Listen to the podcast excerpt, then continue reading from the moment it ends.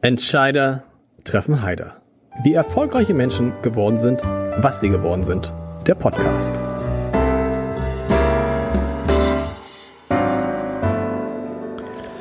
Herzlich willkommen. Mein Name ist Lars Heider und das wichtigste und größte Kind meines heutigen Gastes wird in wenigen Tagen volljährig. Und das wird, wie es sich für einen in Hamburg geborenen Menschen gehört, natürlich wo gefeiert? 18. Geburtstag auf der Reeperbahn. Und damit dort, wo vor 18 Jahren eben auch alles begann. Und bevor diese Anmoderation jetzt zu kryptisch wird, weil ich könnte das jetzt noch ewig so fortführen, wen habe ich heute da? Ich freue mich sehr, wenige Tage vor dem Reeperbahn Festival dessen Chef und Gründer zu Gast zu haben, Alexander Schulz. Lieber Alex, das ist toll, dass es geklappt hat.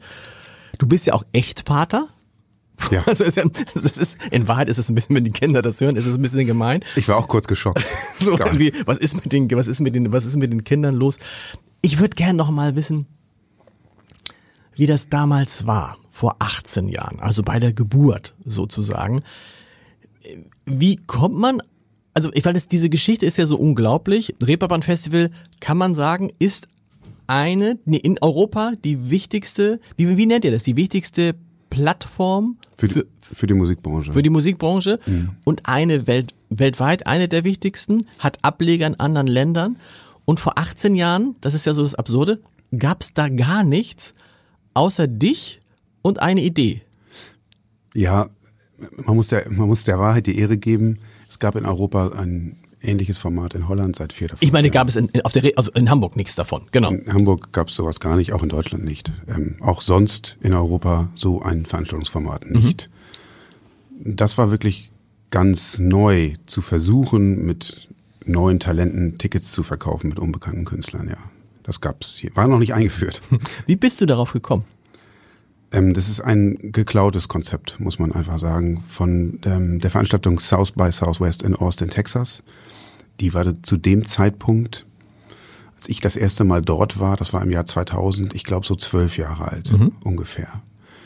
Ähm, und ähm, heute ist es ja eine Veranstaltung für drei äh, Branchen aus der Kultur- und Kreativwirtschaft, nämlich nicht nur Musik, sondern auch Film und das, was die Interactive Digitalwirtschaft nennen. Aber damals war es Film und Musik und mit dem Schwerpunkt Musik ist dort in Austin auch entstanden aus einer Not. Jetzt erinnere ich mich auch wieder, ich glaube 89 haben die begonnen ähm, äh, Spring Break. Die Leute aus den umliegenden Regionen wussten nicht so recht wohin.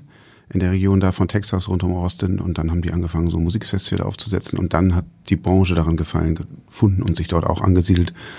Und dann gab es ein paar Jahre später auch einen sehr großen Konferenz- und Kongressteil. Da war ich in 2000 zum ersten Mal mit unter anderem unserem Pressesprecher Fren Havel, aber auch Christina Weiß und Ingo Mix, damals Pressesprecher von Christina Weiß. Und äh, Tokotronic war mit, mhm. die Sterne und Tiger Beat. Mhm. Und ich glaube auch noch das Ved Experience aus Hamburg. Aber so, aber, so, aber so richtig, also so richtig sozusagen wie, wie so eine Delegation. Also die Kultursenatorin fuhr dahin und nahm eine Hamburger Delegation so mit. So war das tatsächlich. So war das, okay. ja. Und ähm, auch ein Mitarbeiter eures Hauses, Heinrich Ömsen, war dabei. Okay. Ja, genau. Und ich bin mit Heinrich zurückgeflogen.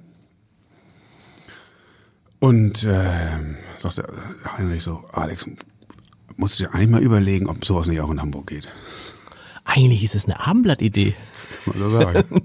und da äh, habe ich ja, und von dem Augenblick bis zur ersten Ausgabe waren es dann sechs Jahre, weil das Überlegen dauert dann so ein bisschen.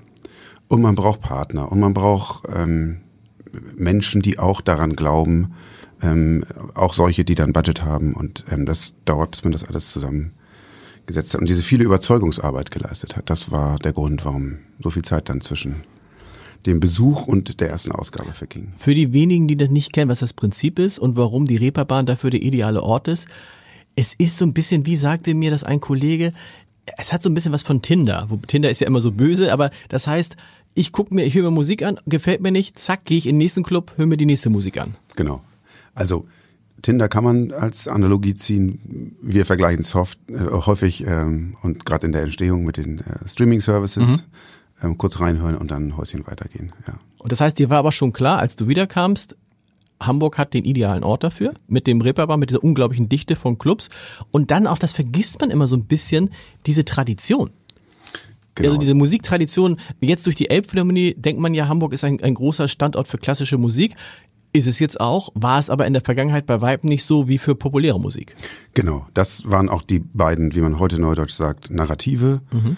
Ähm, einmal die Infrastruktur, die da ist und wenn man zu den klassischen Musikclubs für eher populäre Musik dann auch noch die Theater zählt, die wir ja auch bespielen und äh, auf St. Pauli gibt's auch eine Kirche und es gibt St. Michaelis, die wir inzwischen bespielen und so, dann kommt man schon auf eine gute Anzahl Spielorte, die genau dieses Prinzip und dieses Programm erlauben, nämlich ähm, ich probiere mal etwas aus, was ich nicht kenne.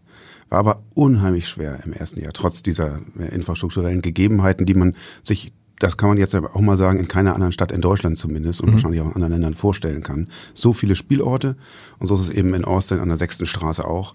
Die liegen da Tür an Tür und nur dann funktioniert das auch. Wie schwierig war es denn, die Menschen auf der Reeperbahn du hast ein paar andere Orte auch noch genannt, St. Michaelis, den Michel, mhm. ne, den viele als die unter, unter Michel kennen, die haben das Hamburger Wahrzeichen, die Leute davon zu überzeugen, zu sagen, wir machen jetzt hier mal ein paar Tage rauf und runter Musik und alles ist nur diesem einen Oberthema untergeordnet, damals.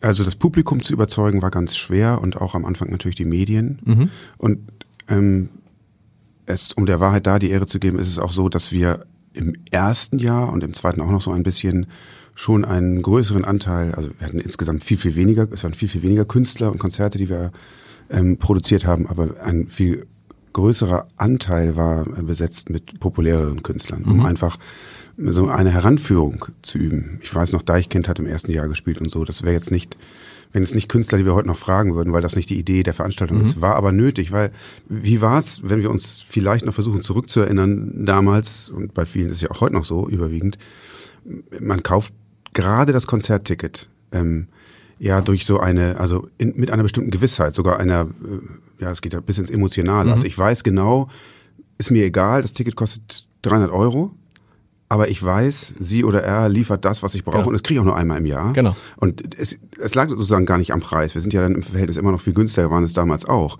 sondern einfach an dem Umstand, dass wir diese emotionale Verbindung, diesen Kaufimpuls gar nicht setzen können mit dem Versprechen und wir können sowieso nur ein Versprechen setzen nach der ersten Veranstaltung an die, die da waren, äh, für sie selbst und vielleicht für einige, an die sie es weitererzählt mhm. haben. Also unser Headliner ist dann in den Jahren einfach eigentlich die Marke gewesen und das Konzept ähm, und nicht ein einzelner Künstler oder Künstlerin, zu dem man eine emotionale Beziehung aufbaut und die dann auch sofort einen Kaufimpuls auslöst. Und das war sehr schwierig am Anfang. Und zwar sowohl beim Publikum als auch bei den ersten Unterstützern. Ähm, Weil die gesagt haben, das funktioniert nicht mit, mit unbekannten Künstlern. Funktioniert nie im Leben. Klar. Haben sehr viele gesagt. ja, es ist so. Ähm, also das jetzt auch. Wobei das ja wie so eine, es ist ja praktisch wie so ein, wie, wie soll man sagen, es ist ja eigentlich dann so, als ob du in so einen Buchladen gehst und dich nimmt jemand an die Hand und sagt, guck mal, also das könnte man mit Büchern auch machen, ne? Man macht, das, die Festivals laufen ja so, hör dir das an, hör dir das an, hör dir das an, hör dir das an. Das Prinzip gab es ja schon und in, in, in Amerika hat es ja auch funktioniert. Warum waren die Leute hier so skeptisch? Also das Prinzip gab es hier und da auf einigen Open-Air-Festivals, aber die Leute haben natürlich Tickets gekauft für diese, für die überwiegenden Headliner Stimmt. dort und dann war vielleicht mal eine Umbaupause an der einen Bühne und dann hat man das so mitgenommen und ja, da ist vielleicht was hängen geblieben und diese Künstler hat man dann später gehört. Also insofern ein bisschen war das schon eingeführt. Aber sozusagen ausschließlich darauf zu setzen mhm. und auch nur Spielorte vorzuhalten, die eigentlich internationale Headliner gar nicht abbilden können. Also weil, weil zu klein. Zu klein, ja. genau. ähm, das war dann schon neu, muss man sagen. Und ähm, und in dieser Masse und äh, als Kernbotschaft auch. Das, deswegen ähm, lief das erste Jahr nicht so gut. Nicht so gut ist immer nett gesagt. Ich glaube, ja. du hast 200.000 Euro aus privater Euro Euro, naja, aus privater Tasche oder aus, also musstest du dazu? Ja, wir haben ähm, also erstmal die das Reeperbahn Festival zu Beginn ist ja eine Co-Produktion äh, meiner Firma Inferno Events und äh, der Carsten Janke Konzertdirektion genau. gewesen, weil zu dem langen Suchen von Partnern gehört auch wir brauchen auch äh, einen Experten auf dem Feld von wie veranstalte ich eigentlich Konzerte mhm. ähm, und ähm, genau wir hatten glaube ich so ein Etat glaube, ich habe 800.000 Euro. 800.000 genau. war das, glaube ich, genau. Mhm. Und wir haben gleich im ersten Jahr über 400, über 200 pro Partner, ja. Also 4 bis 500.000 verloren. Ja. Und das, das ist natürlich keine Perspektive. Also da ähm, fragt man sich, muss man so etwas fortführen? Ähm, und aber wir haben uns entschlossen, das nochmal zu probieren im Jahr zwei und die Veranstaltung nochmal kleiner gemacht, als sie im Vergleich zu heute sowieso war im Anfangsjahr. Also tatsächlich, ja, wie würde man ökonomisch sagen, bedarfsgerecht mhm. ähm, konzipiert, waren dann nur 15 Spielorte im zweiten Jahr und, ähm, und alles nochmal ein bisschen weiter reduziert. Aber da kamen dann zwei Dinge zusammen. Einmal, dass wir weniger Kosten produziert haben auf der einen Seite, dass dann doch ein paar Menschen schon eine Idee hatten, was wir da so vorhaben.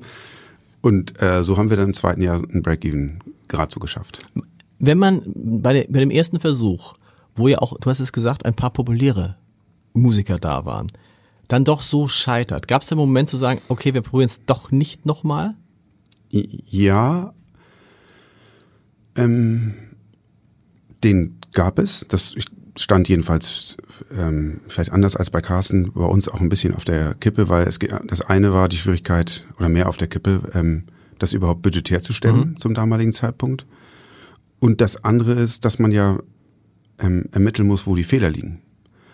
Und ähm, neben dem Fehler, dass wir, oder der Fehler, dass wir das zu groß aufgesetzt haben, der rührte daher, für mich zumindest, für die anderen, ähm, die mitgearbeitet haben und später aufgesprungen sind, war das vielleicht nicht so, aber ich war ja, wie ich eingangs da ausgeführt habe, ich war ja sechs Jahre in diesem Saft und mit dieser mhm. Idee und irgendwann verliert man, muss man ja auch ehrlich sagen, die Bodenhaftung, mhm. weil man ähm, gar nicht mehr sich zurückerinnert an diesen Wow-Moment. Also warum, was treibt dich, das zu machen, weil du das mal in Austin gesehen hast? Und, und dann entwickelst du das sechs Jahre lang und vergisst so ein bisschen, weil du da so drin bist, dass andere zum allerersten Mal damit in Berührung kommen. Und äh, die Besucher, die du brauchst, die du überzeugen willst, dass das eine gute Idee ist.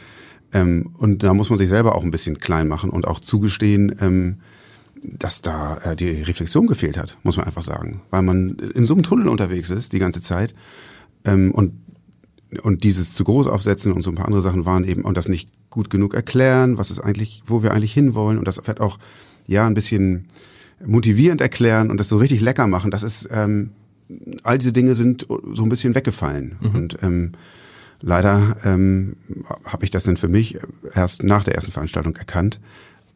Aber ähm, das bedeutet auf der anderen Seite auch, wenn man die Erkenntnis hat mh, mm, und die Idee weiterhin, weiterhin zu der Idee steht und äh, zu dem Ergebnis kommt, schlecht erklärt und auch schlecht auf den Platz gebracht für Jahr eins. Aber die Grundidee ist gut, dass man auch eine gewisse Neigung hat, das nochmal weiter zu probieren für Jahr zwei, weil man ja ein paar Dinge korrigiert. Ich muss da gerade denken an den, äh, an den Krimischriftsteller Klaus-Peter Wolf, der auch mal in diesem Podcast zu Gast war, der diese, ich weiß nicht, ob du die kennst, diese Ostfriesen-Krimis schreibt. Ein riesiger, riesiger Erfolg, verkauft heute von jeder Ausgabe 800.000. 800.000 Stück. Erstes Buch hat nicht funktioniert. Zweites Buch hat nicht funktioniert. Drittes Buch hat auch nicht funktioniert. Dann haben sie gesagt, ein machen wir noch. Und das ist durch die Decke gegangen. Und dann haben sie auch die anderen Bücher davor verkauft. Das ist etwas natürlich, was bei euch nicht passieren kann, leider. Aber das, das Prinzip ist wahrscheinlich so ähnlich, ne? Oder? Ja, wann, wann war dann, wann war der Moment, wo du, wo, wo du dachtest, okay, jetzt haben wir's. Jetzt, jetzt ist der, jetzt ist jetzt, jetzt, das ist jetzt wirklich der Durchbruch. Das eine ist ja, dass man plus minus null beim zweiten Mal rausging. Aber wann war der Moment, wo du dachtest, jetzt passiert das, wovon ich geträumt habe? Na, das war am Ende der, der Veranstaltung in 2007, der zweiten Veranstaltung. Okay. Weil wir hatten kein anderes Ziel, als Break-Even-Point zu schaffen okay. für Jahr zwei, um zu sagen, okay, das, das geht sich aus, wie man so lapidar sagt. Aber es war eine kleine Veranstaltung. Ja, 15 Spielorte, genau. genau. Heute, nur mal zum Vergleich? 100 Künstler oder 80 Künstler damals.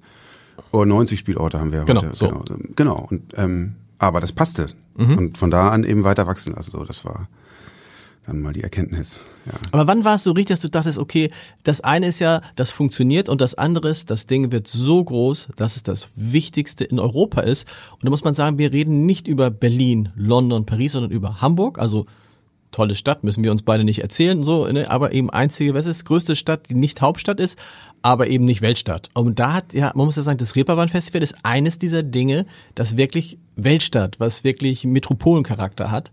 Wann war dir klar, okay, jetzt kommen wir, jetzt steuern wir in die Richtung? Ähm, ich, das, ich würde sagen, das war also zweistufig. Mhm.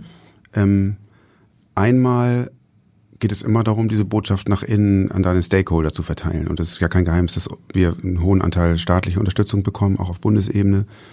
Das passierte zum ersten Mal 2011 oder 2012 und ähm, ich habe witzigerweise, als ich hier gerade reinkam, mhm. äh, unten bei der Anmeldung Ole von Beuys getroffen. Mhm. Und wir haben ehemaliger drüber, Hamburger Bürgermeister, genau. genau. ehemaliger Hamburger Bürgermeister, wir haben uns darüber unterhalten, äh, über seine erste Eröffnungsrede. Das war so um den Dreh, Reeperbahn Festival. Etwas eher noch, etwas früher. Ähm, und dann stellst du fest, okay, ähm, äh, nach innen rein scheint das schon mal eine gewisse Wirkung zu haben. Ähm, so, die Politiker, die wollen ja auch da, etwas davon haben, dass mhm. sie ähm, eine bestimmte Bühne suchen. Ähm, und das scheint jetzt so langsam zu fruchten. Das war so nach innen der Fall. Und das war so 2011? 2011, 2012, genau. genau. Dann, ähm, oh, ich weiß jetzt nicht mehr mehr. Neumann hieß, glaube ich, der Kulturstaatsminister damals, noch vor Frau mhm, Grütters. Genau. Der kam dann auch, glaube ich, ein Jahr später, hat das dann auch mit von Beuys nochmal ein Jahr später zu zweit gemacht. Dann hatte das so nach, nach innen rein in die Stakeholder eine gewisse mhm. Bedeutung und das macht ja schon mal so einen Sogeffekt. Und dann ist für uns ja ganz wichtig, was ähm, ist da draußen, im, und zwar global los, bei den Lieferanten für Künstler, also Promoter, Agenturen ähm, und bei der Musikwirtschaft insgesamt, die ja unser Fachbesucherprogramm, was äh, dann irgendwann Fahrtaufnahmen besuchen sollen. Also wann haben wir diese Relevanz, in der ähm, Fachbesucher sagen, wenn ich einen Schuss habe ähm, im Jahr, um Europa zu bereisen, ich habe einen Katalog, bin ein amerikanisches kleines mhm. Label, dann mache ich nicht mehr Medium in Cannes, eine reine Fachbesucherveranstaltung, mhm. sondern Reeperbahn Festival. Das war vielleicht 2015, 2016 so der Fall. Als das so stabil wurde, dass wir merkten, immer wenn wir woanders hinkamen, dann haben wir auch angefangen mit unserer New Yorker Edition, mhm. glaube ich 2016 genau, dass die Musikwirtschaft schon weiß, ähm, gerade wenn sie transkontinental ist, aber auch europäisch, wo es, man am effizientesten sein Business machen kann, wenn man einmal im Jahr das Land verlässt, weil man ähm, eben kein Konzern ist, die dann überall Dependancen haben, sondern tatsächlich eher unabhängige, kleine oder mittelgroße Unternehmung, egal ob jetzt welcher Teilmarkt, Publishing, Recorded oder Live und dann ähm, nutzt man diesen Marktplatz, äh, um Neugeschäft anzubahnen. Mhm. Das war vielleicht 2015, 2016 so stabilisiert, dass man das Gefühl hatte, jetzt kommt so schnell keiner mehr an uns vorbei für, für solche Anliegen und äh, ja, aus der gesamten Branche eigentlich. Mhm. Im Gegenteil, jetzt ist es so, also wir reden immer noch davon, unbekannte Künstler treten beim Reeperbahn Festival auf und kann man sagen, in dem Moment, wo der unbekannte Künstler beim Reeperbahn Festival auftritt, ist er kein unbekannter Künstler mehr? Nein, das ist eine, das ist eine häufig gestellte Frage. Und, ähm, die ist das auch tut mir leid, ja. Die, nein, die ist ja auch berechtigt. Ähm, und es wäre falsch, mit Ja zu antworten. Ich glaube, wir tun unseren Beitrag. Und ähm, auch so, und das ist ja ähm, ähm, und in mehrere Richtungen, weil die Veranstaltung so konzipiert ist, dass sie sowohl für Fachbesucher als auch für öffentliches Publikum mhm. aufgesetzt ist. Und wir unterstellen ja, dass das Interesse der, ähm, der Unternehmen und der Fachbesucher, nämlich ihre neuen Talente vorzustellen, zwar auch ähm, anderen Teilnehmern im Markt, weil für, für bestimmte Territorien und bestimmte Teilmärkte äh, da noch Rechte ähm, frei sind für die Künstler, dass das Interesse sich deckt mit dem Interesse des Publikums, des musikinteressierten Publikums, was nämlich diese neuen Talente mhm. für sich entdecken will. Und das matcht ja so gut und deswegen ähm, kommt, äh, funktioniert auch die Veranstaltung ganz gut. Ähm, äh, und ähm, die, also das funktioniert seit ja zehn, elf, zwölf Jahren so in dieser in dieser Einigkeit könnte man fast sagen und ist ähm, so relevant für das Konzept dieser Veranstaltung, dass wir nämlich ähm, diese Überlagerung machen, ist nicht neu, muss man auch zugeben. Als Koslik die Berlinale mal übernommen hat, mhm. ähm, hat er ja auch nach ein paar Jahren aus der reinen Fachbesucherveranstaltung, da war es andersrum, ähm, eine kombinierte auch für öffentliches mhm. Publikum gemacht und es ist genau das Prinzip. Ähm, bei uns sind es bloß Musikclubs und neue Künstler und da sind es die Filmverleiher, die sich neue Filme angucken. Aber das ist sehr ähnlich, natürlich anders verteilt über die Stadt und so. Ne? Und, ja. ja. Aber ist es nicht auch so, so ein bisschen so wie was was der was der der Spiegel Bestseller Button für Autoren ist, ist es nicht dieses war auf dem Reeperbahn Festival für Musiker? Also ja. ich habe gesehen, wenn neue Musiker, also das das dauert nicht lange, bis es dann auf ihrer Homepage genau. steht. Also das ist eine Art Gütekriterium. Genau, das ist eine Art Gütesiegel und ich wollte jetzt auch nicht sagen, dass das keinen Effekt hat auf ja. die Weiterentwicklung von Künstlern. Ich, ich wollte eher beschreiben, man hat schon mal zwei Effekte eigentlich sicher. Man ist Vorurteilen der Branche, wird der Künstler oder die Künstlerin vorgestellt und auch kurz noch neben einem öffentlichen Publikum. Das war vor 10 oder 15 Jahren noch gar nicht so bedeutend, also außer für die Atmosphäre. Mhm. Ähm, die Älteren von uns war, haben vielleicht mal von der Popcom gehört oder so, die es mhm. bis Anfang der 2000er gab. Da spielten dann die Künstler an den Messeständen der Labels mittags unter Ausschluss der Öffentlichkeit. Also erstens ist das öffentliche Publikum total wichtig für die Atmosphäre. Die Performance der Künstler wird eine andere sein mit öffentlichem Publikum. Und was man ja warnen, was total wichtig ist. Dieses Publikum, das postet natürlich. Also es gibt eine erhebliche mediale mhm. Verbreitung mhm. von New Talents, die häufig ja Künstler, die noch nicht mal in Deutschland oder in Kontinentaleuropa aufgetreten sind. Und dann ähm, verbreitet sich das sehr schnell, die Info über diese Künstler, ähm, neben den klassischen Verbreitungswegen. Das hat schon ähm, alles seine Effekte. Ich wollte das jetzt, ich wollte unser Licht nicht unter den Scheffel stellen. Ähm, und es ist ganz oft so, dass Künstler einmal gezeigt werden beim Reeperbahn Festival und dann kommt die Tournee, sehr häufig kommt dann im November, Dezember oder im ersten Quartal des Folgejahres. Mhm. Das ist eine man kennt das von der Frankfurter Buchmesse, die liegen auch nicht ohne Grund genau. da im Oktober. Dann, ne, die ganzen Veröffentlichungen sind äh, im September, Oktober, genau. dann passiert das einmal mit Autorenlesung und dann geht es auf die Rampe. So ähnlich kann man sich das vorstellen. Mhm. Und ähm, wir, wir stellen auch immer, also in den, gerade in den letzten fünf, sechs Jahren sind immer mehr Veröffentlichungen bei Musik passieren, die äh, Veröffentlichung von aufgenommener Musik, muss man sagen, keine Alben mehr, ähm, immer freitags. Mhm. Und äh, der Reeperbahn Festival Freitag, wenn man sich den Veröffentlichungskalender anguckt, das ist jetzt nicht so sortiert wie bei Film und so staatlich strukturiert, sondern macht der Markt. Aber der Reeperbahn Festival Freitag ist schon kein unbeliebter Veröffentlichungstag, muss man einfach sagen. Ähm, das gibt eine hohe Orientierung da. Und oh Wunder, dieselben Künstler treten ein, zwei Mal äh, während der Veranstaltung auch auf und das neue Album oder die neuen Aufnahmen werden vorgestellt. Wie viele Künstler wollen kommen? Wie viele Künstler hätten dieses Jahr kommen wollen, wenn ihr sie alle zugelassen hättet? Ich glaube, es sind immer mehrere tausend. Und wir, okay. äh, und die, in diesem Jahr ähm, sind es 350 Konzerte ungefähr. Ja. Und dann muss man wissen, dass einige auch mehr als eine Show spielen, also wahrscheinlich 280, 300 unterschiedliche Künstler, die wir zeigen. Die wer auswählt unter diesen paar tausend? Unser Programmteam. Das sind ja. drei kompetente Kollegen, ein Kollegin, Kolleginnen vor allen Dingen, ein ähm, etwas älterer männlicher Teamleiter und ähm, zwei und eine äh, auch ähm, wirklich kundige äh, Auszubildende, ja, vornehmlich sehr junge und in der Szene verhaftete Kollegen. Die dann ja einen unglaublichen Einfluss haben, ne? Ja. Oder? Ja, so ist das. Ja, dem muss man vertrauen, klar. Aber ich meine, die hören sich um, die lassen sich beraten, die sind jetzt nicht isoliert oder so, ähm, aber die haben einen hohen Einfluss, klar, auf die Ausgestaltung der Inhalte. Das Einzige, was wir sozusagen festlegen vorher ist, und das können wir aber auch nicht äh, kategorisch, ist so ein bisschen der Genremix, mhm. prozentual. Aber wenn es nun mal gerade so ist, und das haben die letzten Jahre besonders gezeigt, dass Hip-Hop global und Rap immer weiter funktionieren und äh, Marktanteile erobern, dann kann man mit seiner Veranstaltung nicht sagen, die ja den Markt abbilden will, den mhm. globalen. Nee, ähm, wir machen aber, weil vorhin zum Beispiel hier, wir machen aber weiter 50 Prozent Singer-Songwriter. Das mhm. wird nicht funktionieren. Mhm. Also wir müssen schon auch das abbilden, was der Markt braucht und will.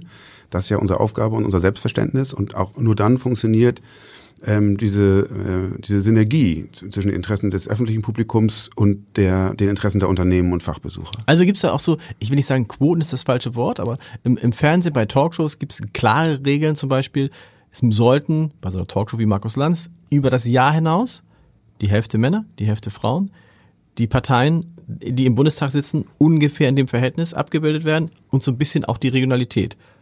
Spielt alles auch bei euch eine Rolle? Ähm, das, der territoriale, also der regionale oder territoriale Aspekt nicht. Okay. Also das ist. Also Hamburger wenn, Bands, Hamburger Musiker haben auch keinen Bonus. Kein Bonus. Nee, okay. nee, es gibt ein paar äh, Möglichkeiten für Hamburger Künstler und äh, Unternehmen in sozusagen geschützten Räumen, die wir besonders über andere Institutionen zur Verfügung stellen, mhm. ähm, da sozusagen insgesamt eine höhere ähm, Aufmerksamkeit zu haben und einen höheren Prozentsatz zu erreichen. Was die ähm, Geschlechterausgeglichenheit betrifft, ja, da sind wir quasi selber Triebtäter für eine Regel. Mhm. Ähm, und die wir erst in Europa ähm, uns für Europa ausgedacht haben. Da werden wir auch aus Brüssel, Brüssel unterstützt. Mhm. Haben wir gemeinsam mit der britischen ähm, ähm, Collecting, also der britischen GEMA, wenn man so will, Verwertungsgesellschaft für Autoren, auf den Weg gebracht. Die Initiative heißt Key Change und die ähm, ähm, setzt sich dafür ein, für eine Geschlechterausgeglichenheit in der Musikwirtschaft, mhm. also unter Künstlern, aber auch unter äh, Musikunternehmen. Wie gut gelingt das bei den Künstlern? Kann ich mir vorstellen, dass es gar nicht so schwer ist, ne? Nee, wir haben, ähm, und diese Key Change Idee ist, dass man sagt, ich schaffe das in fünf Jahren. Also wir kommen auch nicht, okay. wir kommen da auch nicht jetzt mit dem, ne, mach das mal morgen, sondern begib dich auf den Weg. Mhm. Also das ist eine Handreichung. Und mhm. was brauchst du dafür und so. Mhm. Und wir haben, ja, in dem Augenblick, wo wir das veröffentlicht haben, haben wir es natürlich selbst als erstes dazu äh, erklärt, das zu schaffen. Und ich glaube, wir waren dann nach drei Jahren so weit oder so. Es ist nicht so schwer, nein, mhm. muss man ja. einfach sagen. Jetzt muss man Ähm, es gibt bestimmte ähm, Genres äh, in der Musik, die haben es schwerer. Metal gehört dazu, mhm. Jazz mhm. und sicher auch Rap und, äh, Rap und Hip-Hop. Mhm. Ähm, aber eigentlich ist das machbar, genau.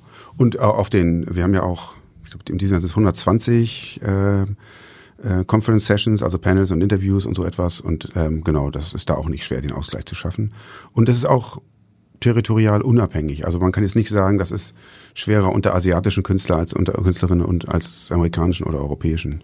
Also das kriegt man gut hin. Und ähm, äh, ja, das macht eigentlich Spaß und das ist auch gut, das vorzuleben, weil wenn wir das mal eine Generation durchgehalten ja. haben, unter den Hörerinnen und Konzertbesucherinnen, also sagen wir mal unsere ja. Kinder, dann ähm, sind die ja anders sozialisiert als wir noch. Das heißt, dass sozusagen das Ebenbild, das Idol ist immer, ne, der Künstlerin oder Künstler ist zu gleichen Teilen männlich und weiblich, so ungefähr in der Rezeption, weil sie das gar nicht anders genau. kennengelernt haben. Und dem Augenblick meine These, musst du dich da gar genau. nicht mehr drum kümmern. Die Frage stellt sich nicht mehr. So, und dann hat, muss man, wenn man dann noch weiß, dass populäre Musik einen gewissen Einfluss hat in, in der Sozialisation eines, sagen wir mal, Menschen, wenigstens in der westlichen Welt, ähm, dann ist es sogar denkbar, dass sich sozusagen dieses Selbstverständnis überträgt auf andere Lebensbereiche, weil ähm, äh, so soft, ne? Also mhm. nicht, mm, sondern aber ähm, deshalb äh, fanden wir das eine ganz gute Idee. Und, ne, und es, um das noch zu ergänzen, ja. und sie hat ihre dermaßen äh, wichtige Berechtigung. Ähm,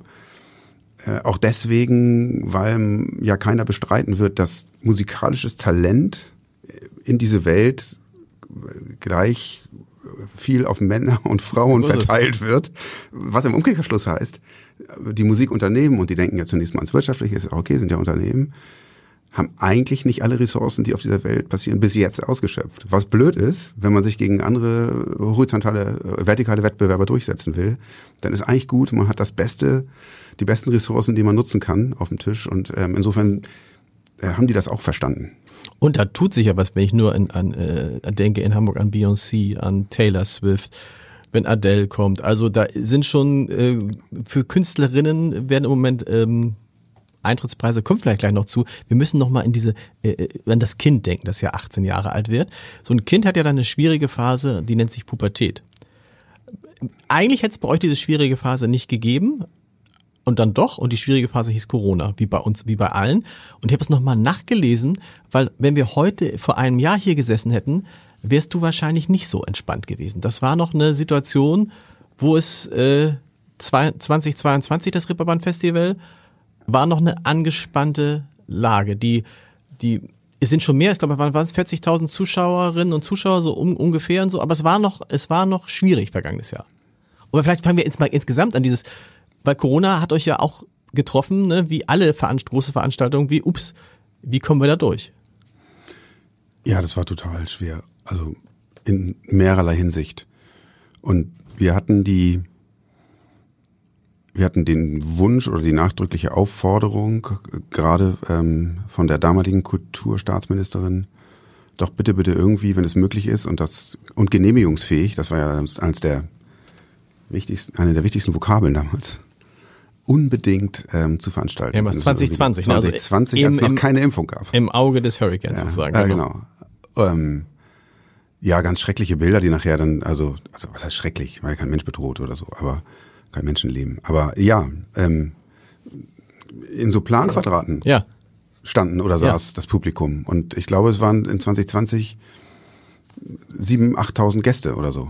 Ähm, es ging einfach nur um ein Lebenszeichen. Wir sind noch da, wir sind noch nicht platt, während ja alle anderen, die diese Möglichkeit nicht haben, weil sie nicht so viel staatliche Förderung mhm.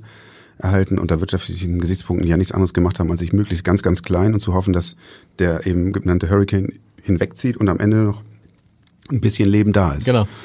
Und, ähm, und ich fand das auch nachvollziehbar und es war, by the way, auch natürlich an die, ähm, ja, wir hatten auch ein bisschen Kurzarbeit, auch vernünftig, die Veranstaltung war viel kleiner, natürlich gab es andere Aufgaben zu lösen, gerade für die Kollegen aus der Produktion, aber für Programm war nicht so viel Arbeit da. Das heißt, ähm, ein besonderes Signal in der Branche natürlich ähm, an unser Team, weil die überwiegend noch ihre äh, noch arbeiten konnten, mhm. also an, an Werktagen andere haben das ja fast gar nicht mehr gemacht. Also die waren, saßen zu Hause und haben gewartet, bis es vorbei ist. Und gehofft, dass die Firma noch da ist, wenn sie dann wiederkommen. Genau. Und viele sind, das war im, dann 2022 euer Problem, Ja. dass eben viele von denen, auf die man immer zurückgreifen konnte, äh, das ganze, der ganze, die ganze Range, Techniker, was auch immer, dass es die gar nicht mehr gibt. Genau. 2022, wenn man sich daran noch erinnert, Hamburg war ja immer sehr ähm, vorsichtig, wurde ja die Pandemie dann endgültig, ich glaube, im Mai abgesagt. Da Genau. war für uns auch erst Klarheit und ähm, und alles war irgendwie noch durcheinander. Also genau bestimmte ähm, Zulieferer, äh, gerade die Produktionsfirmen für Licht und Ton und Personaldienstleistungen in der Veranstaltungsbranche, die gab es eigentlich nicht mehr. Oder einige große haben, waren noch da und waren mit einmal ähm, gefragt wie nie, aber so, man konnten auch nicht alles beliefern, was da so an Anfragen auf dem Tisch lag. Und entsprechend auch ein bisschen teurer alles, ne? Ein bisschen ist, Erheblich. streiche, streiche bisschen, ja, ne? genau. Ja, es war unglaublich. Also Ja. es war wirklich, ich weiß nicht, 80, 90, manchmal 100 Prozent ähm, Preiserhöhung zum zum Vorjahr oder doch zum Vorjahr. Wir Ja. haben ja 21 auch veranstaltet oder eben zu 2019. Mm, Die, Kalkulation der Preise äh, fürs Ticket, für die Tickets war natürlich gar nicht so. Die macht man wir 14 Monate vor der Veranstaltung. Ähm, also genau, immer zwei Monate ungefähr vor der vorjährigen. Das heißt, wir konnten da auch gar nicht mehr drauf reagieren. Dann hatten ja die Besucherinnen und Besucher das die Möglichkeit, über die Pandemiejahre ihr Ticket ähm, zu behalten und wie einen Gutschein zu verwenden auf eine äh, pandemiefreie Folgeveranstaltung irgendwann in der Zukunft. Das war dann 22. Da konnte man die einsetzen. Es war alles so durcheinander. Und ähm, ja, europäische und vor allen Dingen auch transkontinentale ähm, äh, Promoter und Agenten für Künstler und so, auch Unternehmensvertreter, die, also niemand hat das Land so richtig verlassen. Ähm, erstens war das mit dem Fliegen auch noch nicht alles wieder so, wie es wie es mal war und mit dem Anreisen. Und dann, ähm, da erinnern wir uns ja auch noch daran, durch dieses Gutscheinsystem war es ja so, dass alle Künstler Tickets verkauft hatten für wahrscheinlich zwei äh, halbe Welttourneen Ja. in der Zeit. Aber die, die Konzerte waren ja nicht abgespielt. Das heißt, in dem Augenblick, als wieder losging, und das war ja überall so, ähm, äh, auch in anderen Ländern als in Deutschland, anderen Kontinenten, wurden erstmal die Konzerte abgespielt. Das heißt, es waren auch gar keine Künstler so richtig verfügbar, weil die natürlich erstmal ihre Versprechen schnell noch, es gab auch so eine, glaube ich, so ein so eine Frist, 31.12.22, schnell noch abspielen mussten, weil sie sonst natürlich das Geld hätten zurückgeben müssen. Also 22 war schon auch noch eine total schwierige Und Veranstaltung. ist jetzt 23 wieder wie 2019? Fast. Okay. Ja, also genau, wir haben wir sind ein bisschen pessimistischer rangegangen, weil die Kostenseite eben wirklich also sehr ähm, ambitioniert ist. Und deswegen haben wir und wir uns auch nicht sicher waren, jetzt im November ungefähr haben wir die Kalkulation aufgestellt, ob 23, sorry, schon wieder so werden würde, ähm, wie 19 war. Ähm, wir waren pessimistischer im November, also mit Blick auf die Veranst jetzt bevorstehende Veranstaltung kommen wir, was die öffentlichen Besucher betrifft, fast wieder an die 19er Werte heran. Also fast. ungefähr, was waren 19? Ich glaube 55.000 Okay, Besuchende an mhm. vier Tagen, genau. Und wir könnte sein, dass wir 50 werden. Mhm. Mal gucken. Und ähm, bei den Fachbesuchern liegen wir, schätze ich, 20, vielleicht auch nur 15 Prozent hinter 2019. Mhm. Das sind dann na vielleicht viereinhalbtausend, die die kommen werden. Ähm, da hat sich noch nicht alles wieder ganz so eingeruckelt. Aber ähm, naja, man hört auch andere ähm, aus benachbarten Kulturgenres und so Nachrichten und so, da ist es wohl noch schwieriger. Ja, es Ähm, gibt, es gibt viele Leute wie ähm, Tim Bensko, der sagt, ja, puh, ich, ich mache erstmal eine Clubtournee, ne, also ein populärer Musiker, eine Clubtournee. Ich hatte die großen Hallen voll, aber ob ich das noch mir noch mal zutraue, auch andere, die Tourneen absagen, also da passiert, da kommen wir gleich noch zu in der Musikbranche relativ viel. Was heißt es für die Eintrittspreise, wenn man 2019 und heute vergleicht? Deutlich höher heute? Deutlich höher, ja. Nämlich, ich würde also- sagen, wir liegen vielleicht 30 Prozent über 20, über 2019, ja. Obwohl das im, Obwohl in, der, Mu- viele- in der. Musikbranche ist das noch wieder relativ. Kommen wir mal dazu. Also ähm, in diesem Podcast zu Gast war neulich auch Vincent Weiss, der eine große Tournee gemacht hat mit Riesenhallen, aber weil die Tickets halt vor zwei Jahren verkauft wurden, diese Tournee mit einem Minus von 400.000 Euro abgeschlossen hat. So und äh, dann sprachen wir so drüber und sagte er, ja, er war auch bei Beyoncé, Innenraum, hinten links, 350 Euro das Ticket und sagt dann aber auch gleichzeitig, aber wenn ich für ein Ticket 50 Euro nehme, dann sagen die Leute, hast du sie noch alle? 50 Euro für einen deutschen Künstler oder ich glaube Sascha jetzt in der Barclays Arena liegt irgendwie so ab 67 Euro. Da passiert etwas, ähm, was euch dann eher hilft, weil es verteilt sind. Also bei euch gibt es ja den, den großen Künstler nicht. Das heißt, da gehen die Leute hin und wissen auch, ähm, man kriegt für kleines Geld viel Musik. Aber die andere, das ist eine, der eine, der eine große Trend. Aber der andere Trend ist, was du vorhin beschrieben hast, das eine große Erlebnis, von dem ich weiß, wer weiß, kommt es nochmal Taylor Swift, Bruce Springsteen, Beyoncé. Ähm, und dann zahlen, dafür zahlen die Leute so viel Geld, was aber wiederum, richtig, dann für andere Konzertbesuche fehlt. Genau, also das, man, man kann das unterstellen. Und das ist ja das, was wir auch eingangs besprochen haben. Mhm. Diese, diese ähm, wenigen Künstler, die ein, ein einzelner Mensch da auf der Agenda hat und so eine emotionale Bindung, das ist irgendwie, es ist fast egal, wie hoch der Eintrittspreis ist. Und ja, das fehlt an dem frei verfügbaren Etat für äh, nice to have. Mhm. Und, ähm, und das sind dann, genau, vielleicht Tim Benskos oder so, obwohl da ja auch eine Verbindung besteht, aber die ist eben nicht so, so stark wie ähm, zu diesen, kann man ja ruhig mal sagen, internationalen Superstars, weil man, weil dann auch diese, hast ja auch beschrieben, ähm, dieses Gefühl da ist äh, bei Taylor Swift und Beyoncé, weiß ich es jetzt nicht so, bei Springsteen vielleicht mehr, das könnte das letzte Mal gewesen ja. sein. Ähm, und dann kaufen die Leute, egal ähm, wie teuer. Und ich meine, bei den drei genannten gab es ja sogar noch in Deutschland jetzt nicht, aber in anderen Märkten ja auch noch äh, dynamisches Pricing. Und es war ja doch alles verkauft wieder und wurden noch Shows wieder angehängt und so. Das ist schon, das ist schon sehr bemerkenswert. Wir ähm, glaube ich, wir leiden nicht darunter ähm, mit dem Reeperbahn Festival. Mhm. Ähm, ich leite ja noch eine andere, andere Veranstaltung, Ape Jazz heißt genau. die auch in Hamburg und ähm, da ist es vielleicht schon ein bisschen vergleichbarer, weil reines Konsum, reine Konsumentenveranstaltung, klar, ist wiederum ein besonderes Genre und ähm, und da auch sozusagen da mit rechten Stars, das ist ja kein Nachwuchswettbewerb, genau, ne? genau, genau. Und da haben wir es auch ähm, nochmal äh, deutlicher gespürt. Mhm. Ist gut ausgegangen dieses Jahr, kann ich sagen, aber gerade so. Mhm.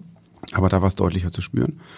Und ähm, ich glaube, das Reeperbahn Festival wird davon jetzt langfristig nicht betroffen sein. Also ich gehe davon aus, dass wir in 24 vielleicht schon über den sozusagen 19er Werten liegen, weil wir aber auch diese sehr erstens komplexe, aber auch sehr irgendwie heterogene Struktur haben, zwei Besuchergruppen und ähm, ähm, und genau diese inhaltliche Ausrichtung auf neue Talente ähm, ungerecht ist, wenn ich das so sagen mhm. darf, weil das weiß ich aus eigener Erfahrung, äh, weil ich äh, wir auch noch so einen kleinen Club haben auf der Reeperbahn, mhm. das Hacken, mhm.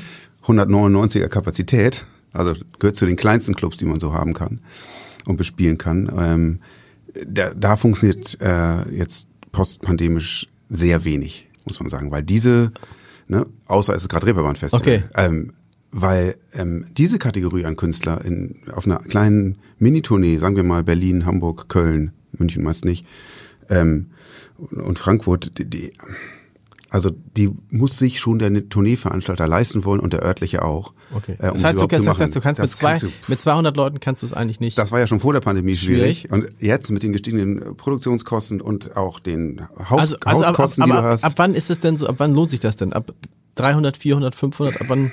Hängt ein bisschen immer von dem Preis, aber man sieht ja auch einfachste Preise. Einmal Hoppes Lustspielhaus kennen in Hamburg auch viele, wo ich immer gern so, so Comedy-Sachen hin, da hast du früher 20 Euro bezahlt. Da bist du heute bei 40, 50 mhm. Euro. Ne? Wo du denkst, wie, wie sagte neulich äh, ein älterer Freund, 100 Mark. Das ja, ich, das hätte, nein, das hätte ich früher nie bezahlt. Nein, das ist, das hätte ich ja früher nie bezahlt. Aber okay, das heißt, es geht nur das ganz Große oder eben sowas, deshalb spielen ja im Moment gerade, habe ich gelernt hier bei, bei den vielen Künstlern, die hier in diesem Podcast sind, die alle immer total Bock haben auf Festivals und Open Air. Mhm. Weil sie sagen, da, das, das rechnet sich. Das rechnet sich, ja, immer noch irgendwie. Also ja, ja es rechnet sich.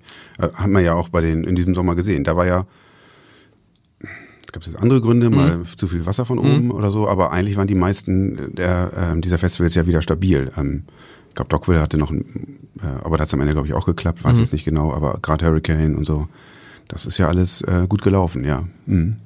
Aber Einzelshows in dieser mittleren Größe und ganz klein, ich weiß auch nicht, ob es wiederkommen wird. Ich kann das nicht sagen. Ähm, ich glaube, und die Gründe sind auch so ein bisschen multiple. Dann haben wir, dann hat man ähm, auch den Anschluss verloren an immerhin zwei Jahre ähm, Jungerwachsene oder Jugendliche. Stimmt. Die, ne, die sind an der Stelle, wo wir uns identifiziert mhm. haben mit zwei oder drei äh, mittelgroßen oder auch kleinen Künstlern, weil unsere Freunde da hingegangen sind, weil nun mal Freizeitverhalten so war.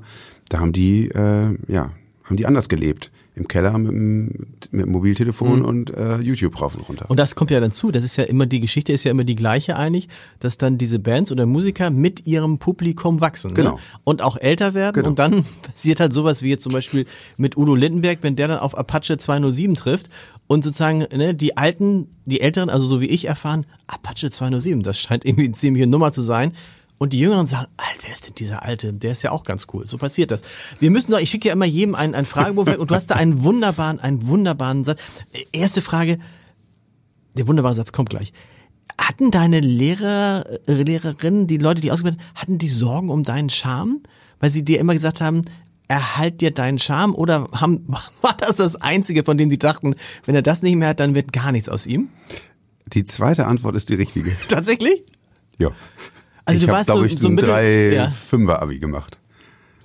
Dann brauchte ich andere Skills, um durchs Leben zu kommen. Aber die Lehrer haben dich trotzdem gemocht, offensichtlich. Ja, die haben mich sogar gelassen und das war ja, das war ja noch ein bisschen anders bei uns in der Schule. Genau, auch, auch mal Sachen ausprobieren lassen. Also mich und andere an der Schule, ja. Ja, aber mit dem Charme, ich meine, das ist ja so dieses Thema, ähm, wie sagte mal jemand zu mir, wissen Sie, ich weiß gar nicht, ob Sie besonders, ob Sie das, was Sie machen, besonders gut können, aber macht Spaß, mit Ihnen zusammenzuarbeiten. Wo ich denke, das ist ja auch eine Kompetenz. Ja, also konnte ich damals nicht so beurteilen, war ja auch kein Lehrer und äh, war auch nicht, war auch kein Kultusministerin oder Kultusminister, um das, um diese Kategorie einzufügen, vielleicht in die Bewertung von, von Schülern, ähm, gerade in der Oberstufe, aber ähm, wahrscheinlich ist das hilfreich. Also deswegen habe ich da auch reingeschrieben, weil mir das dann wieder einfiel. Dass das, äh, Aber stimmt, es war, es, es war natürlich nicht nett gemeint, ne? Es war irgendwie auf den Ach, der doch, der meinte ja? das schon nett. Ja, der meinte das nett. Ähm, äh, der hat mich jetzt nicht als ähm, total hoffnungslosen Fall, was die Noten betrifft, angesehen, aber dem war schon klar, dass ich mit anderen, also dass ich andere Skills brauche, um ähm, äh, vielleicht noch einen Meter weiterzukommen. Was ganz interessant ist, ähm, viele, viele erfolgreiche Leute, die in diesem Podcast sind, waren in der Schule, das, vielleicht beruhigt das, eigentlich richtig schlecht. Also ich habe hier selten einen gehabt, der gesagt hat, ich hatte ein 1,0 Abi. Also selbst denn selbst die Tarek Müller von About You, der hat seinen äh, seinen Eltern mit 17 geschrieben, ich höre jetzt auf, auf ich höre jetzt auf mit der Schule. Ne? Und vor zwei Jahren hat er glaube ich seine Teile Anteile für 80 Millionen Euro von About You verkauft. Also ich weiß nicht, der hat wahrscheinlich auch kein Abitur. Also das, das eine hat mit dem anderen nichts zu tun. Es gibt übrigens Studien dazu, ganz interessant, dass Leute, die in der Schule gut sind, auch an der Uni gut sind und wenn sie dann wieder in die Schule gehen, auch gut sind. Also wenn sie in diesem schulischen Zusammenhang bleiben, dass aber die Abiturnote nichts, auch wirklich gar nichts über das wahre Leben aussagt. So, jetzt kommen wir zum wahren Leben, muss ich die Brille aufsetzen. Ein schöner Satz. Ähm, wer Kultur von dir, wer Kultur mit Unterhaltung ver vergleich, nee, gleichsetzt, so, nochmal. Wer Ku Kultur mit Unterhaltung gleichsetzt, zerstört die Fundamente, auf die demokratisch offene Gesellschaften gegründet sind. Das ist ein ganz toller großer Satz, über den wir zum Schluss nochmal sprechen müssen. He heißt was? Dass man eben zum Beispiel Musik nicht klein, also populäre Musik, Hip-Hop, nicht kleinreden darf als irgendwie ist gut zum Abtanzen, zum Mitsingen, zum, sondern es hat eine, du hast erzählt, es hat eine Funktion, nämlich Genau. zum Beispiel in der Sozialisation erwachsen werden. Es geht ja auch immer, auch gerade bei euch, letztendlich geht es nicht darum, irgendwas zu singen, sondern es geht auch darum, sich mit den, mit den großen gesellschaftlichen Strömungen auseinanderzusetzen.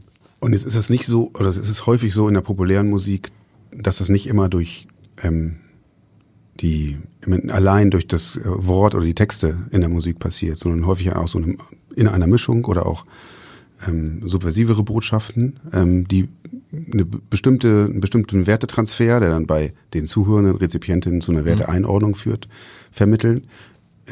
Da gibt es sicherlich auch Werte ähm, aus bestimmten Richtungen, die ich jetzt nicht teilen würde. Aber Musik, ähm, ähm, das Genre Musik, das kulturelle Genre Musik hat diese Kraft, glaube ich. Das hatte ich ja vorhin an einem Beispiel mal erörtert. Also wie, warum ich daran glaube, dass ähm, ähm, Geschlechtergleichheit, ähm, Ausgeglichenheit in der Gesellschaft durchaus auch über populäre Musik ähm, transportiert werden kann und da reinwirken kann. Und das gilt, glaube ich, für andere, das gilt für andere Werte auch. Und ähm, die meines Erachtens richtig und wichtig sind für demokratische Gesellschaften. Und das kommt dann eben in einer wichtigen Zielgruppe für die demokratische Mhm. Entwicklung einer Gesellschaft an, nämlich die, die als nächstes dran sind. Ähm, Und von dem man immer glaubt, kann man die noch erreichen mit unseren demokratischen Ideen genau, und, und so. die, genau. genau, und die werden erreicht, ähm, nämlich durch Musiker. Ähm, und deswegen haben die einen ganz großen Einfluss ähm, auf. Die Eltern machen es nicht mehr, Politik schon mal gar nicht, ähm, also in den allerwenigsten Fällen. Vielleicht Werte, die von zu Hause mitgegeben wurden, die leben dann ja manchmal auch wieder auf, wenn diese Pubertät, die wir vorhin kurz besprochen haben, überwunden war und so. Und da wird, da, das kommt dann ja nochmal. Ähm, aber ich, ähm, ja, deswegen haben aber deswegen auch Musiker eine hohe Verantwortung. Ist, ihnen, ist den Musikern das bewusst, weil die sind ja oftmals gar nicht viel älter das als ihr ich, Publikum? Genau, das glaube ich nicht. Also das, ähm, das, ähm, das ist ein Vor- und Nachteil. Mhm. Ähm, äh, der, der Nachteil ist in der Tat, dass sie, glaube ich, nicht immer alle wissen, also die machen, was sie machen und äh, viele und wissen nicht, dass sie, ähm, was für eine Wirkung sie haben. Mhm. Ähm, manche dann irgendwann schon. Der Vorteil ist, dass es nicht ähm, so daherkommt, sagen wir mal, wie in der darstellenden Kunst. Also, oder in den, naja, nehmen wir Schiller. Ähm, äh, ne, das ist ja die, die Schaubühne als literarische Anstalt. Ähm, das, und das kommt nicht an. Ähm, da war das sozusagen der Vorsatz, ich möchte belehren ähm, und das wird dann auch getragen und es wird auch weiterhin so aufgeführt. Und ähm, das erreicht ja auch nicht alle, muss man ja auch sagen. Ähm, da ist das Bewusstsein da, aber der Effekt nicht. Genau. Na gut, der, der der Vorteil ist, dass die Menschen, die da sind, auch sehen, oh, das sind welche, die sind so wie wir. Da gibt es nicht dieses, dieses Genau. Belehrende ist nicht da, aber mir ist mir, das ist, das, deshalb fand ich den Satz so toll, dass das natürlich eine Bedeutung hat und dass man sagen muss, okay, da passiert was und sei es nur, weil unterschiedliche Menschen zusammenkommen und ein gemeinsames Erlebnis haben. Man muss ja sagen, die Zahl der gemeinsamen Erlebnisse, wir Älteren, du bist Jahrgang 66. 66, ich bin Jahrgang 69. Wir erinnern uns noch, da saß man vom Fernseher und guckte Wetten das. Die Jüngeren können es schon gar nicht mehr hören. Ich fange jetzt nicht an mit einer Wett gewinnen, weil dann ist es zu Ende. Aber ähm, und darüber sprach man am Montag, Dienstag, Mittwoch. Und diese gemeinschaftlichen Erlebnisse, die werden ja durchaus kleiner. Sie werden also ne, die großen. Es gibt viele kleine, aber die und, und da ist ja sowas tatsächlich dann schon tatsächlich Demokratie bilden, zumindest gruppenbildend.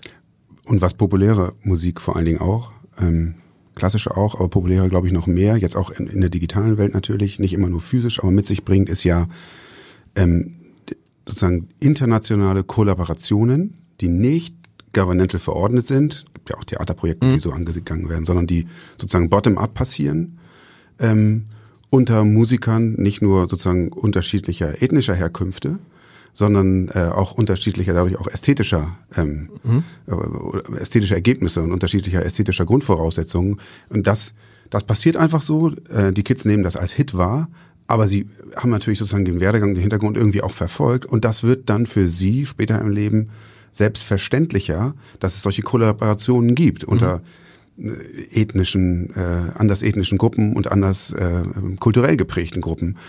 Das ist natürlich auch total wichtig. Da ist, glaube ich, gerade die populäre Musik, der Jazz auch, aber ein guter Transporteur. Das singt denen ja niemand ein. Das äh, ist einfach da und die beobachten das. Und wenn das so transportiert wird, dann verinnerlichst du das ähm, selbstverständlich, hoffe ich zumindest, und lebst es dann irgendwann auch später. Zumindest gibt's den, den, den alten, ist es ein Soziologen- oder Psychologensatz, dass Informationen, die über Emotionen transportiert werden, viel besser ankommen als andere. Vielen, vielen Dank, dass du hier warst. Reeperbahn Festival, nochmal die wichtigste Eckdaten. Von bis 20. bis 23.09. Tickets gibt's noch. Und nicht der, das ist nicht so wie hier von wegen, äh, es gibt noch Restkarten, das sagt man immer dann, wenn praktisch nichts verkauft wurde. Es gibt noch wenige Restkarten. Bei euch ist es wirklich, also, obwohl, wie könntet ihr maximum, könnt ihr 55.000 maximum oder würde noch mehr gehen? Nee, das ist für Da- dieses Jahr können wir nicht mehr, weil das Okay. also liegt immer ein bisschen daran, wie sich es über die Tage verteilt, aber ich würde mal sagen, das ist dann die Obergrenze, dann ist auch Schluss. Wir sind Ähm, gespannt, weil wir haben ja auch gelernt, viele Leute kaufen ganz kurzfristig, ne? Das, auch das hat sich geändert. Ne? Genau. Allerdings im letzten Jahr mussten wir dann auch schon mal den Donnerstag rausnehmen, aber das kann auch noch passieren die, in den nächsten Tagen. Viel Erfolg nächste Woche in diesem Podcast. Was ganz anderes. Hubertus Meyer-Burkhardt und Barbara Schöneberger, weil die nämlich die tausendste NDR Talkshow haben und ich habe lange dran gebaggert und jetzt, äh, jetzt darf ich einmal vorbeikommen und dann, das ist dann nächste Woche in diesem Podcast. Bis dahin. Tschüss. Tschüss.